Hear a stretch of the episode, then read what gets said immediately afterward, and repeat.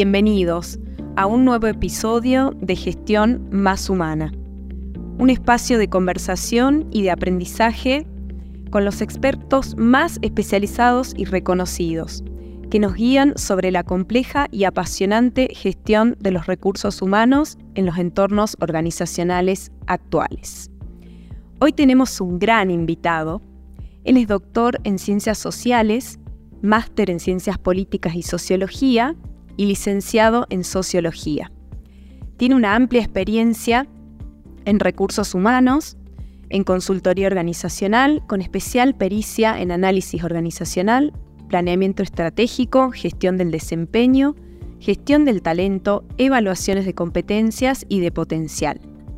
Es profesor de comportamiento organizacional y gestión del talento en posgrados de la Universidad de Belgrano, Universidad de Buenos Aires, Universidad Nacional de General Sarmiento y Universidad Nacional de Tucumán. Tiene muchísimas publicaciones y participaciones en revista. Bienvenido, Hugo Ojeda. Muchas gracias, Tepi. Un gusto estar aquí con ustedes. Un placer saludarte, Hugo. Gracias a vos.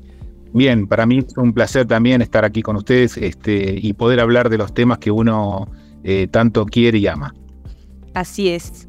Hugo, querido, bueno, estuve muy atenta a, tu libro y vamos a conversar bastante de eso hoy y de un tema eh, muy actual, pero también en realidad eh, actual y, viejo, pero muy ayornado, ¿no? En tu libro a, la actualidad. Y me refiero a lo que es gestión del desempeño. Me llama muchísimo la atención el título de este libro, eh, en donde mencionás y decís fuegos eh, en altares nuevos, ¿no? Fuegos viejos en altares nuevos. Eh, así que Hugo, vamos a empezar eh, conversando sobre cómo nace esta, mm, esta idea de, la temática de, este libro. Bueno, mira, te comento. en primer lugar, siempre, mm, digamos, me ha interesado explorar esa idea que tenía un viejo especialista que se, llama, que se llamaba eh, Mircea Eliade acerca del famoso mito del eterno retorno. ¿sí? Y tiene que ver con que las cosas viejas van apareciendo en nuevas épocas de una manera reciclada, reformulada, novedosa, diferente. Y eh, eh, lo que yo mm, he visto, sobre todo mirando todas las cuestiones asociadas con gestión del desempeño, que un poco pasa lo mismo aquí. Y por eso acuñé una frase que es una frase de mi adolescencia, ¿no? Yo tengo militancia parroquial y alguna vez eh, había utilizado esta frase que, que, que dice fuegos antiguos en altares modernos, para referirme a cómo viejas formas de gestión, en este caso, son, eh, digamos, revisitadas o reconfiguradas para que estén eh, afines a las nuevas épocas. Bien. Por lo que vi en el libro, Hugo, es una mezcla, ¿no? Es una conjugación del mundo profesional y académico que, sistematiza y problematiza, ¿no? es como una mezcla entre teorías, entre prácticas y experiencias locales. Contame un poco de, esta experiencia y de cómo, cómo plasmaste en ese libro todo esto para llegar a un resultado muy actual sobre esta temática que, se desarrolla hace muchísimos años, ¿no? Bueno, a mí me ha tocado estar en todos los lados del mostrador. En la década del 90 fui director de recursos humanos y me ha tocado eh, implementar gestión del desempeño desde el lado de la línea. Luego, cuando eh, allá a fines, en el año 99, decidí pegar el salto a la, consultoría, luego me ha tocado eh, tratar de influir y de estimular a los gerentes de línea para que implementen, implementen gestión del desempeño. Y bueno, y a, lo largo de los años he tratado de ir perfeccionando o ir viendo nuevas formas de, llevar adelante esto, teniendo en cuenta y acompañando las nuevas tendencias y las nuevas formas de entender la gestión del desempeño, sobre todo en un marco crítico. En general, hay una eh, eh, mirada crítica eh, por parte de los managers en lo que tiene que ver con la gestión del desempeño. Hay una enorme cantidad de, investigaciones hechas durante este siglo, ya a principios del 2000, 2000 y algo, que dan cuenta de la crítica hacia la gestión del desempeño en su primera época denominada evaluación del desempeño. Por parte de los gerentes de, las, de las diferentes compañías. Y había, hay que acompañar eso y ver eh, por dónde pasa. Hay mucha investigación que traté de plasmarla en el libro sobre eh, qué están haciendo las empresas y qué se piensa en el mundo académico, porque muchas veces las ideas surgen desde la academia y luego se aplican en las empresas y a veces es al revés. Se practican las empresas y luego se las conceptualiza académicamente. Un poco esa ida y vuelta está expresado en el libro. Bien. Hugo, ¿y qué ves en tu práctica profesional y de consultoría en relación a la gestión del desempeño que mencionas? Bueno, lo que, lo que veo justamente hay, hay un fuerte cuestionamiento a la práctica de gestión de desempeño, no tanto a la práctica en sí, si bien hay quienes señalan y dicen que debería ser abandonada la práctica de gestión de desempeño, pero efectivamente cuando vos vas a las empresas te das cuenta que es casi como la columna vertebral de la gestión porque la información de desempeño sirve para muchos subsistemas de la práctica de recursos humanos, eh, sistemas de consecuencias diversos. Entonces, eh, va a ser muy difícil que las empresas este, la abandonen y de hecho todas las encuestas dan cuenta de que no va a ser abandonada, sino perfeccionada. Entonces, mi mirada es, me encuentro en el mundo de las organizaciones con eh, preocupaciones acerca de cómo llevar adelante esto que para muchos líderes empresariales termina siendo como una especie de eh, práctica burocrática o una práctica que no les agrega valor o una práctica que los obliga a saltear la verdad eh, concreta de cómo ha sido el desempeño de los individuos, teniendo en cuenta que luego esto va a tener impacto económico. Así que eh, mi experiencia con las empresas ha sido de lidiar con, con estas estos sistemas o estos mecanismos mentales de resistencia a la, aplicación de la, de, la, gestión del desempeño. Bien. También, eh, bueno, mencionás este tipo de, resistencias y de cómo favorece esta práctica no solo a managers, sino a las áreas de recursos humanos y a muchísimas otras, muchísimos otros actores involucrados. Y cuando hablas de esta resistencia, Hugo, eh, yo siempre hablo y, lo menciono bastante de que el trabajo de recursos humanos es una peregrinación ¿no? hacia adentro de la organización y hacia adentro de todas las áreas. También hablas de, desconfianza en el procedimiento y mencionas la diferencia que hay entre la herramienta de evaluación, que es solamente un formulario, una herramienta es donde se plasma, y decís también que nada tiene que ver con la gestión del desempeño. Entonces, la pregunta es la siguiente. ¿Será que eh, la falla está esta resistencia y esta desconfianza que hay está en la gestión del desempeño? Bueno, mira, eh, diste en la tecla con tu comentario porque uno de los grandes temas que siempre tenemos que trabajar en las diferentes organizaciones con o sin fines de lucro, donde se trabaja estas cuestiones, eh, eh, y también en los directorios de empresas o director, consejos de administración, lo que se ve es justamente una falta de entendimiento de esta distinción. Una cosa es la evaluación per se, que es que a veces está hasta confundida con lo que sería como una especie de calificación, ¿no? Es decir, poner un número que califica el desempeño de un individuo, eh, digamos, a lo largo de un periodo de tiempo, y otra cosa es la gestión del desempeño. Acá hay una cuestión que es de base, ¿sí? Es el para qué de la gestión del desempeño. Si el para qué tiene que ver con la mejora continua, entonces como está pasando con muchas empresas tecnológicas ahora. Entonces, ¿para qué la calificación si con tal de que, podamos ir viendo una mejora continua mediante formación, coaching, eh, concientización es suficiente. Hay otras compañías, en cambio, que necesitan la calificación por una cuestión burocrática, una cuestión de un sistema de consecuencias, de aplicación de elementos asociados con remuneraciones, etcétera. Entonces, este, em, el énfasis de la calificación hace que se pierda de vista la cuestión del proceso. Lo que está apareciendo hoy día es la importancia de poner más foco en el proceso, en la gestión del desempeño, que en el evento específico de la evaluación. No tener clara esta distinción es la base de todos los males. Es en materia de gestión de desempeño y la mayoría de mis colegas consultores tratan de poner mucho foco en esta diferencia, que no es lo mismo evaluación que gestión de desempeño. Que el problema esté en la gestión, bueno, en realidad el problema históricamente estuvo en la evaluación, porque los sistemas evaluativos estaban cargados de sesgos. Ahora, eh, posiblemente la esperanza está en que se eche un ojo verdaderamente a la cuestión de la gestión y se trabaje sobre, sobre eso, poniendo más énfasis, por ejemplo, en las conversaciones significativas, en las paradas programadas entre jefe y colaborador para hablar sobre oportunidades de mejora, etc. Creo que por ahí es la, va la cosa en esta diferenciación de evaluación y gestión. Bien.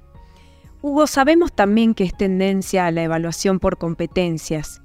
Ahora, me quiero correr un poco de lo que es la evaluación individual, tal como se la conoce históricamente, y te quiero consultar qué opinas de la evaluación de desempeño por equipos y por competencias. Bueno, eh, acá varias cosas que me parece que son importantes señalar. Una es que la, em, evaluación, eh, específicamente centrándonos en la evaluación, perfectamente puede ser realizada a diferentes niveles de análisis. Puede ser a un nivel individual, a un nivel colectivo, perfectamente. Ambos tienen posibilidades de, ser abordajes eh, fiables. Em, los individuos que tienen alto desempeño prefieren las evaluaciones individuales, claramente, porque dicen, bueno, yo quiero que se reconozca y que se visualice mi, mi altísima contribución. Y por otro lado, las organizaciones están preocupadas por hacer diferenciación. La, práctica de la diferenciación probablemente sea hoy día una práctica eh, abrumadoramente mayoritaria en la mayoría de las, organizaciones. Es decir, eh, buscan tener claro quiénes son los que tienen alto, mediano y bajo desempeño. Eso obliga a un abordaje individual. Ahora, esto no es óbice para suponer de que no haya eh, abordajes de naturaleza colectiva, es decir, que haya evaluaciones de equipos, por ejemplo, sin ninguna duda. La cuestión acá es, es cómo se, encuentra el, balance entre el respeto a la contribución individual, en donde que ésta pueda ser identificada, porque los individuos de alto desempeño aspiran a eso, y por otro lado también es ver la dimensión colectiva que evita que todo sea una especie de este, estímulo de individualismo, ¿sí?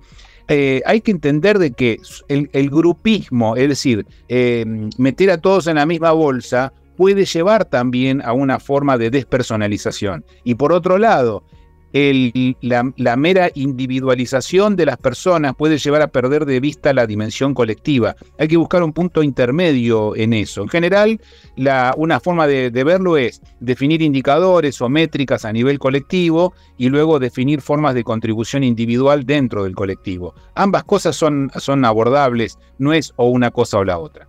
Bien. Hugo, querido, hablas también de signos de una nueva época en tu libro y mencionas ejemplos muy interesantes, sobre todo de organizaciones de carácter tecnológico, que están eh, implementando y abordando esta nueva gestión del desempeño en, esta, este escenario organizacional, en, los tiempos de hoy. Y mencionas a Netflix, Facebook, Accenture, Adobe, Amazon, Google, todas estas empresas eh, que están implementando estas prácticas. Contanos un poco de, ese trabajo de investigación, ¿qué, surgió de estas nuevas prácticas? Bueno, eh, vos sabés que me quedó pendiente una parte de tu pregunta anterior, que era lo del tema de las competencias, ¿sí? Este, em, y eh, solamente un parrafito sobre esa cuestión y, y voy a esto de las, las, tendencias de la nueva época, para decirte que el abordaje por competencias del desempeño es un abordaje que yo le llamaría parcial, porque, eh, digamos, tenés en cuenta solo los aspectos más comportamentales o cualitativos del desempeño. La verdad que el desempeño de una persona en una empresa tiene que ver con, en general, lo planteo en el libro, con tres grandes dimensiones. Es la responsabilidad, si, si ha cumplido con las responsabilidades que, por las cuales se lo contrató, esas que aparecen clásicamente en, la descripción de puesto. Otra es si cumplió, logró los objetivos que que se podría haber asignado a él. Y luego sí los aspectos comportamentales. Solo el aspecto comportamental tiende a ser un abordaje parcial del desempeño. Así que es una condición necesaria, pero no suficiente, la evaluación por competencias. Ahora voy sí a la cuestión de la de, la, de, las grandes empresas, sobre todo tecnológicas, que han dado como una especie de signos de la nueva época. Lo que, eh, lo que planteo en, en, esa, en ese segmento del libro es qué están haciendo las grandes empresas, que habitualmente son las que uno siempre toma como referencia. Dice, ¿qué está haciendo Amazon? ¿Qué está haciendo Google? ¿Qué está haciendo Deloitte? Bueno, un poco eh, eh, lo que realicé allí es, digamos, una búsqueda pormenorizada, una investigación que pretende ser exhaustiva sobre, digamos, cómo ha sido la historia contemporánea, por lo menos, de cada una de esas empresas en lo que tiene que ver con las, los procesos de cambio. Quizás una forma eh, digamos, de manera simbólica o referencial es el caso de General Electric, que venía con el modelo Jack Welch de hiperdiferenciación, la, la matriz Nine Box, la, la, diferenciación de los individuos por su alto o bajo desempeño, alto bajo potencial y eh, la rotación del 10% de la, de, la, de la dotación por vía de el ranking forzoso. Bueno, todo eso eh, eh, ha comenzado a ser abandonado en general por la, mayor parte de las empresas. Ojo, no todas. Ahora hay una paradoja en donde, digamos, muchos de mis clientes y también muchas grandes empresas utilizan todavía la Nine Box y incluso está siendo divulgada en, las redes sociales, como por ejemplo LinkedIn, pero no significa eso que, digamos, estemos ante ante la eh, eliminación absoluta de esas prácticas de diferenciación. Lo que sí vemos en General Electric es que, eh, digamos, em, salió completamente del modelo de, Jack Welch y hoy día eliminaron hasta la calificación. No hay evaluación de desempeño clásica. Es decir, un individuo no tiene un, rating, una calificación de desempeño por, por, lo que él ha contribuido, lo cual tiene su sus desafíos en materia de cómo se determina su remuneración fija. De todo eso hablamos en el libro y las compañías hay de dos tipos entre estas grandes. Las que abandonaron la calificación individual y las que lo sostienen pero ponen más énfasis en las conversaciones individuales entre jefe y colaborador, lo que supone formarlo para eso, sí. Exacto. La verdad, Hugo, que una temática súper interesante y da para mucho más para conversarla. Eh, iluminaste muchas de las prácticas eh, que, hoy están requiriendo esta atención particular y con tu libro creo que haces un gran aporte, no solo académico, sino desde tu trayectoria, desde lo profesional. Eh, y bueno, Hugo, la verdad que fue un placer para mí conversar con vos sobre, sobre estas temáticas y espero, bueno, tener una conversación con vos próximamente.